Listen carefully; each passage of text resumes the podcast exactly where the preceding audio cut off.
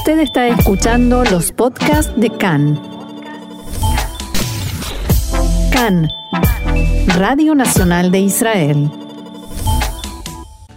Trump revelará esta tarde los detalles del acuerdo del siglo para el conflicto palestino-israelí tras encontrarse con Netanyahu y Gantz y sin presencia palestina. A pesar de la voluntad de Netanyahu y el bloque de derecha de anular la petición de inmunidad por estar en minoría, la Knesset debate la creación de un comité especial que anulará formalmente la posibilidad de inmunidad.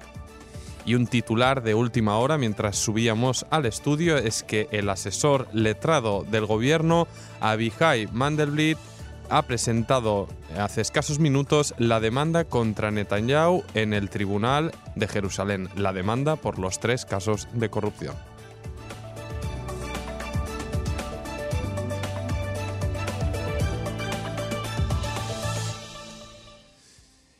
Y entramos ya al grueso de la información y nos vamos primero a Washington, donde esperamos dentro de unas unas pocas horas, serán las 6 de la tarde aquí en Israel, cuando Trump revelará los detalles de este esperado 7 de la tarde, perdón, cuando revelará los detalles del acuerdo del siglo. Después, como decíamos, de las reuniones que mantuvo ayer tanto con Netanyahu como con Benny Gantz por separado. Según informes que publicó el Washington Post, el plan de paz incluiría la anexión por parte de Israel de los territorios en que hay asentamientos judíos, mayormente en la zona fronteriza de la línea verde, e Israel continuaría en control de las fronteras y todos los aspectos que puedan afectar a su seguridad. Por su parte, los palestinos recibirían, si se confirman estas informaciones, una gran autonomía, dicen, en sus ciudades y poblados que incluiría, atención, partes de Jerusalén Oriental. Habría que ver cómo se configuraría esta fórmula porque a priori suena bastante compleja. Esta autonomía recibirá un estatus de mayor consideración pasados tres años que se acercaría eh, mucho al, a, a la concepción de un Estado, pero esta definición no parece estar clara. Y esto bajo la condición de que la autoridad palestina tome medidas para evitar incidentes violentos y atentados terroristas y esté dispuesta a negociar con Israel sobre la ampliación de dicha autonomía durante esos tres años. Según estas informaciones, el contenido del acuerdo del siglo constaría de unas 50 páginas en las que se incluye un mapa detallado de la división de los territorios. En la apertura de su reunión con Netanyahu, el presidente Trump expresó su convicción de que, a pesar de la fuerte oposición expresada por la autoridad palestina, al fin y al cabo terminarán por apoyar el plan y destacó que ya varios países árabes aliados de los palestinos lo apoyan y lo definen como un buen comienzo.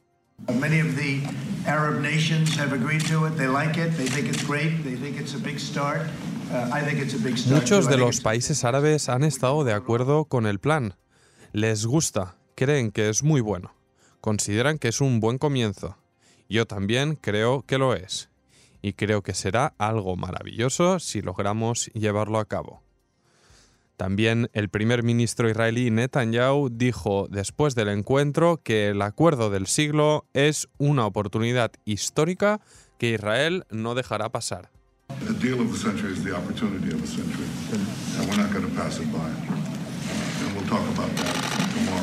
El acuerdo del siglo es la oportunidad del siglo y no la dejaremos escapar, dice Netanyahu. Hablaremos sobre eso mañana. Hoy, repito, solo quiero agradecerle al presidente Trump por todo lo que ha hecho por el Estado de Israel. Fuentes allegadas al primer ministro calificaron la reunión entre los mandatarios como excelente, pero sin embargo indicaron que si bien el tema del acuerdo del siglo fue discutido, el principal asunto fue Irán. Después del encuentro con Trump, Netanyahu se reunió con los jefes de los consejos regionales de Judea y Samaria que también viajaron con él. Según le contaron a la prensa israelí, viajaron a Washington para apoyar al primer ministro, pero además para llevar hasta allí la voz de los colonos judíos en la margen occidental. Después del encuentro con Netanyahu, señalaron que el primer ministro escuchó su voluntad y les prometió no incumplir las promesas que les hizo en el pasado. Sin embargo, aclararon que por la confidencialidad momentánea del plan y el compromiso de Netanyahu con Trump, el contenido del mismo no les fue revelado. Varias fuentes que estuvieron presentes en la reunión confirmaron que Netanyahu se negó a revelar el contenido del plan, pero que quiso evaluar la reacción de los líderes de los asentamientos ante la posibilidad de que el acuerdo incluya la formación de un Estado palestino.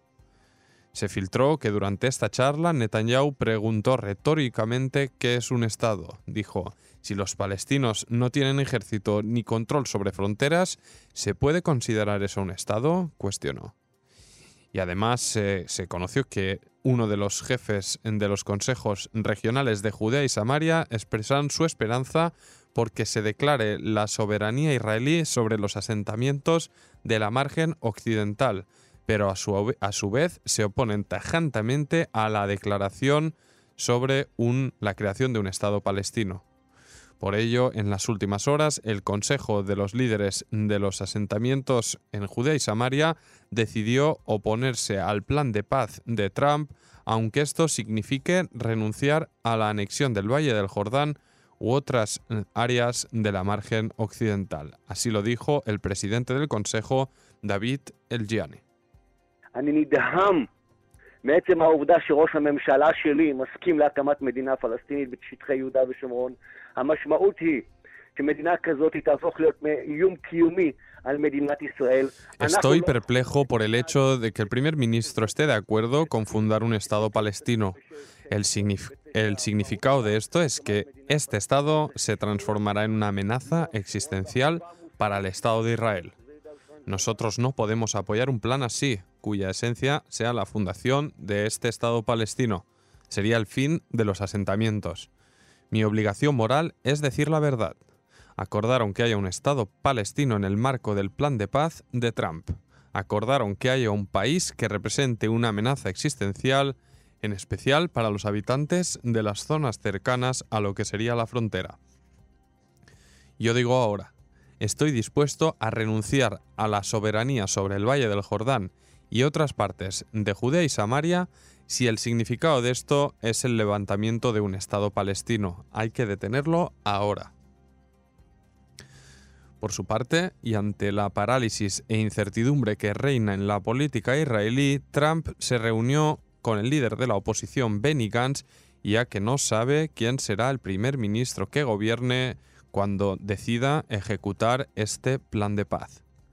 Después de la reunión con el presidente estadounidense, Gantz declaró que inmediatamente tras las elecciones actuará para implementar su plan de paz en cooperación con otros países árabes de la región y lo definió como un punto de inflexión histórico y significativo.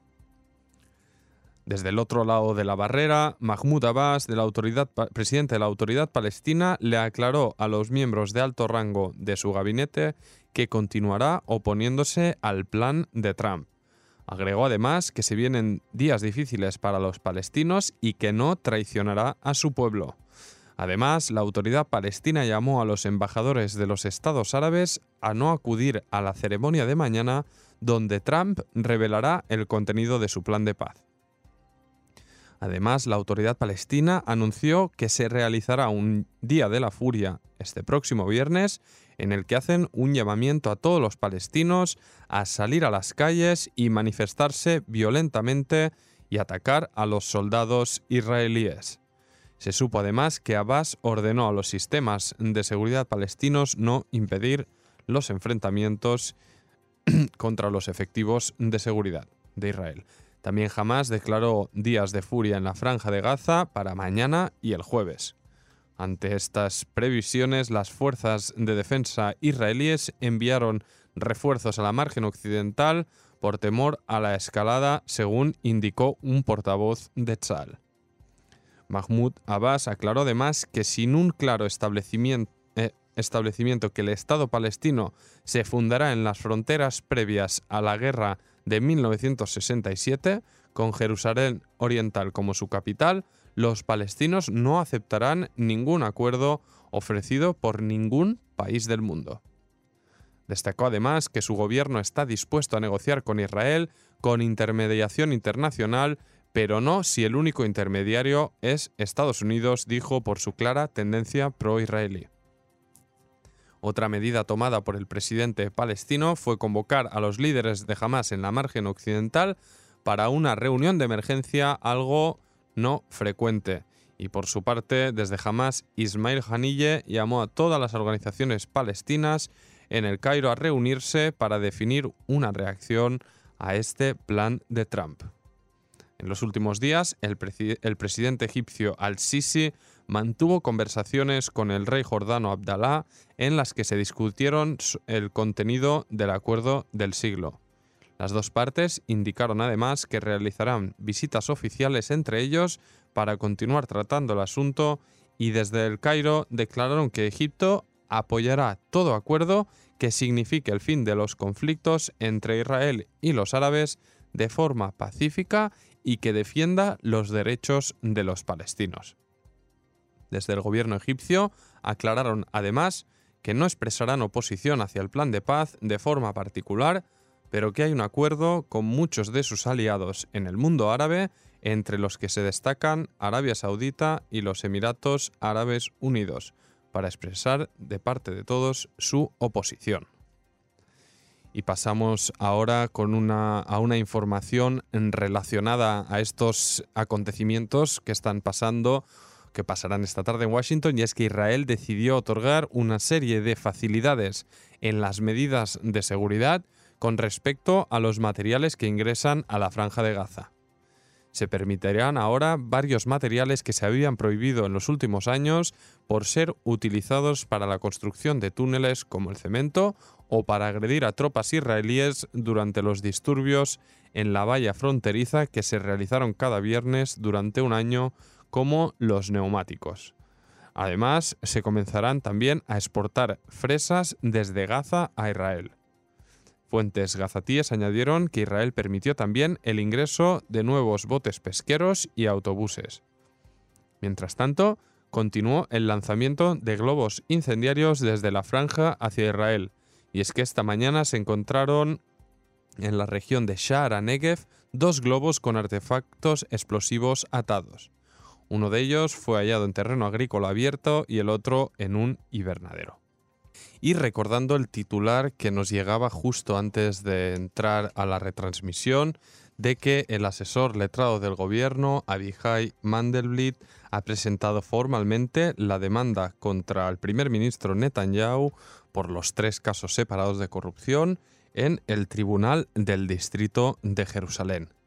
Y ahora entrando a la información de esta segunda gran noticia respecto a la información que ya avanzamos ayer de que el primer ministro Netanyahu preveía retirar su petición de inmunidad parlamentaria ante la inculpación judicial, esta mañana se, ha estado celebrando en la Knesset un pleno en que se prevé que se aprobará el establecimiento de una comisión que debatirá la petición de inmunidad que hizo Netanyahu, así como de otro parlamentario del Likud, Haim Katz y esto ocurrirá a pesar que Netanyahu ha pedido formalmente retirar su solicitud. Lo aclaró en un mensaje en Facebook donde dijo que no permitirá a sus rivales que le molesten en lo que consideró misión histórica que está llevando a cabo en Washington para, dijo, fijar las fronteras y asegurar la seguridad de las próximas generaciones. Por ello dijo que decidí no dar el juego sucio no dar al juego sucio más motivos para continuar. Como ya comentábamos ayer, tanto el primer ministro como sus socios del bloque de derecha y ultraortodoxos querían retirar la petición para establecer dicho comité, dado que no gozan de la mayoría parlamentaria de 61 escaños para poder aprobar la medida. Según según avanzó eh, Khan, los diputados de los partidos Likud, Yamina, Shas y Yahadut Atorá boicotearon la sesión, incluido el dirigente de la Knesset, Yuli Edelstein. Desde Washington, Benny Gantz recordó al primer ministro la dificultad de gobernar el país mientras afronta las tres causas por corrupción.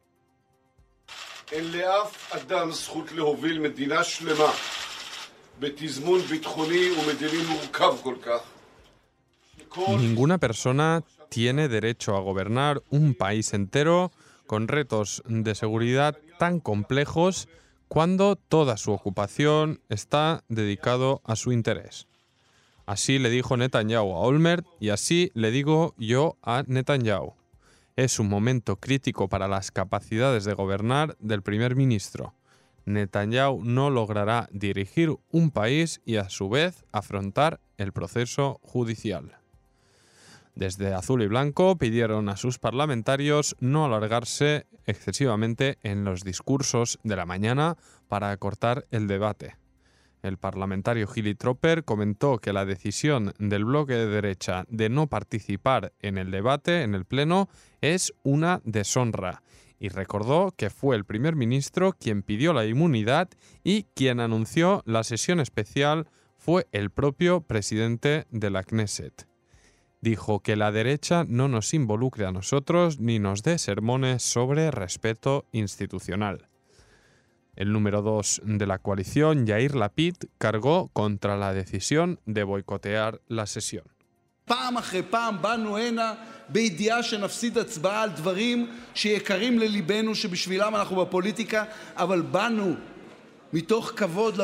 Otra vez venimos a tomar una decisión con respeto a esta casa, respeto al proceso democrático y respeto al otro lado que hay gente que piensa diferente. Por primera vez está previsto que pierdan una votación en referencia al bloque de derecha y todas estas sillas vacías demuestran que ya no hay gobierno ni coalición, sino un bloque que solo se interesa por cuidar al acusado Benjamin Netanyahu. Y desde el izquierdista Meretz Tamar Zandberg exigió directamente la renuncia del primer ministro. ¿Qué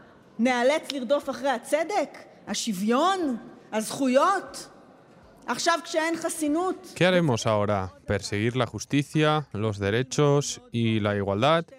Ahora que no hay inmunidad, hay que dejar claro, hubo aquí un pacto claro por la inmunidad y por la anexión. Por ello, no es casualidad todo lo que vemos ahora.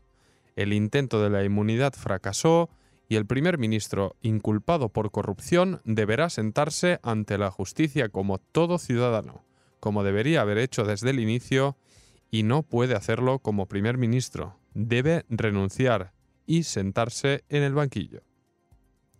Y desde la lista árabe unida, su líder Ayman Ude afirmó que, gracias a los votos árabes, se evitó la conformación de una coalición de, de una coalición de inmunidad de la derecha. Y nos quedamos con la, con, justamente con la lista árabe que mencionábamos respecto a la polémica en torno a la parlamentaria Hiba Isbak que afronta una petición de descalificación emitida por el partido Israel Beitenu por lo que consideran pronunciamientos favorables de esta a organizaciones terroristas. Y fuentes de la Comisión Electoral Central avanzaron que habrá mayoría parlamentaria para aprobar la petición. No obstante, por ahora el asesor letrado del gobierno, Abihai Mendelblit, no vio razón para vetar su entrada al Parlamento.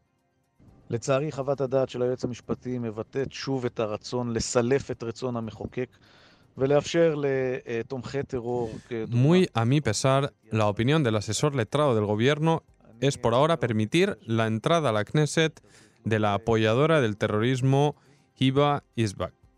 Espero que la Comisión Electoral Central no acepte la opinión de Mandelblit, que tengamos la mayoría para anularla y espero que no se permita de nuevo que a quienes apoyan el terrorismo y están en contra del Estado de Israel puedan acceder por las puertas de la Knesset. Mañana se convocará un debate en el Parlamento para discutir seis peticiones de anulación tres de las cuales referidas a Hiba Isbak. Y si la comisión decide favorablemente que no puede concurrir a las elecciones del 2 de marzo, se transferirá la decisión de automático a la Corte Suprema de Justicia para elaborar una resolución extendida.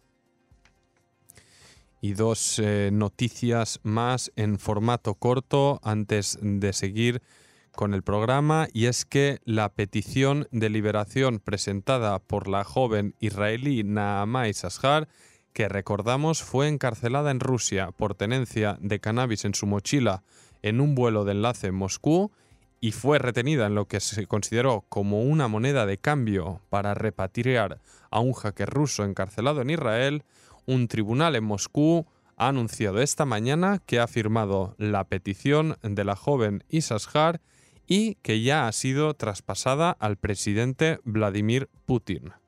Recordemos que Putin estuvo eh, la semana pasada de visita en Israel para el Foro Internacional del Holocausto y uno de los temas de los que se habló entonces era la cuestión de la liberación de esta joven que lleva ya prácticamente un año, unos nueve meses si no estoy equivocado ahora mismo, y, bueno, es una situación eh, que ha levantado mucho revuelo aquí en Israel. Veremos cómo reacciona ahora el presidente ruso ante la petición formal. Y la otra noticia breve es que el presidente de Israel Rubén Rivlin viajó anoche a una visita formal a Alemania, invitado por el presidente Frank Walter Steinmeier. Al mediodía, ambos visitaron un instituto judío en Berlín. Más tarde se encontrará con los ministros de Medio Ambiente y Exteriores y por la noche se reunirá con la canciller Angela Merkel.